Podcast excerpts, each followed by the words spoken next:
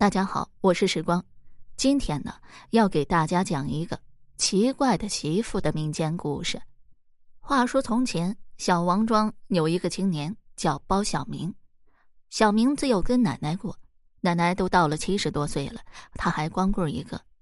这奶奶就长叹气说：“哎，明儿啊，你多会儿啊才能说个媳妇儿啊？”趁我能动，还能帮你带几年。包小明听到这儿就会讲：“奶奶，你健健康康，会帮我把小孩养大的。”你什么时候能说到媳妇儿啊？假如是由于奶奶连累，奶奶就……他并没有讲出下面的话，小明就明白的说了：“奶奶，你怎么能说这句话呢？”媳妇，我一定能说到。重孙啊，你确实能哄的。奶奶听了，强颜欢笑道：“嗯，奶奶呀，盼着这一天啊，尽早来临啊。”奶孙俩讲话，让隔壁邻居听到了，窃笑道：“这一天啊，恐怕是啊，伤心入睡，早离呀。”殊不知啊，有些事是不能想起的。这一天。包小明把早餐端给奶奶之后，自身整理一下，到山上去砍点柴火。赶到山林里啊，刚还有不止一条干枝，忽然大晴天响了一个风雷，猛然阴云密布，下起大暴雨。那雷雨雷电一个紧接着一个往山林里打，包小明就要往家跑，早已来不及了，就选了一个能躲雨的地方蹲了起来。他刚蹲好，就在这时。一个小玩意儿啊，钻入他的衣服裤子下面，他心里一笑，这小玩意儿啊，也了解躲雨啊。他就坐在那里啊，望着天空中的雷电与雷，在他的上下左右响得叫人胆战心惊。和包小明仿佛没事人一样，静坐在那儿。那雷响了有一个时辰才退去，包小明也才从躲雨的地方出来了。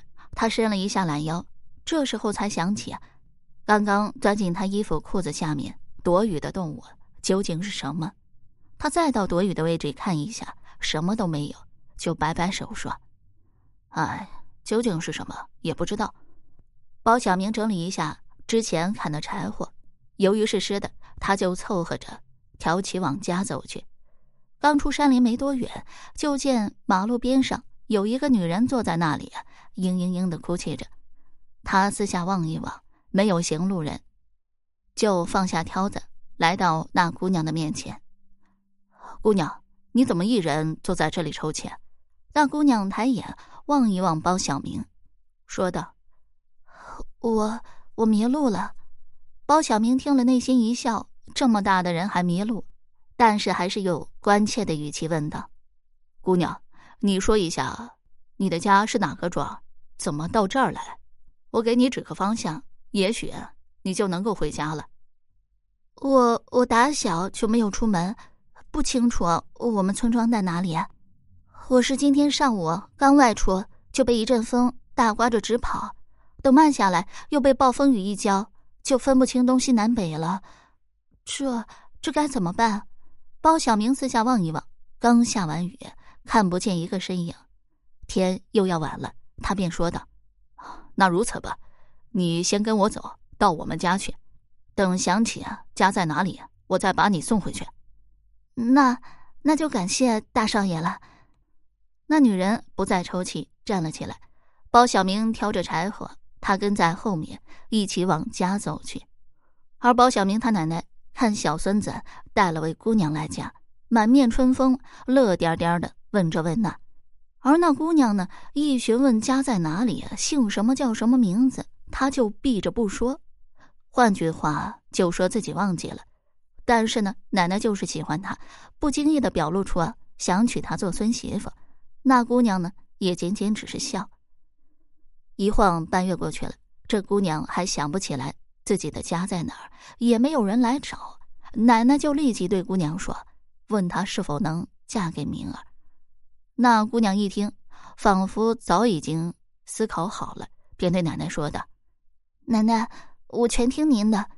几日后，奶奶就为他们两个人操办了喜事。新婚夜，包小明忽然感觉到新娘子的身上仿佛有那一天钻进他衣服裤子底下躲雨的动物的感觉。他想，这媳妇儿难道就是那一个躲雨的小精灵吗？这时候，他媳妇儿忽然笑了，说：“夫君，我想起来了。你想到了什么？夫君，我姓李，家在河南省。遇荒年，全家人出去要饭。那一天到山前遇风雷之后，我就忘记了。我的父母现在也不知道在哪里。哦，那我们应该去找找他们。”包小明说道。“那到哪里去找呢？”媳妇为难的说道：“第二天吃过早餐，包小明带上媳妇，说是出来走走，实际上是按照媳妇的回忆去找他的亲人。两个人赶到山前，与亲人走散的地方，发现有一座新坟，而问马路边的一个老人，老人说是一对老年夫妇，由于闺女不见了，所以痛哭流涕数日而亡，被热心人下葬在此。这小明媳妇儿。”一听就昏倒在地，从此这包小明也不会再猜疑自个儿媳妇儿了。殊不知啊，有一天包小明经过那地区，啊发现那座坟不见了。他想啊，这是什么原因呢？好了，这个民间故事我就讲完了。如果你对其他民间故事感兴趣的话，点个关注，来个赞，我接下来还会为你讲更多、更加精彩的。民间故事。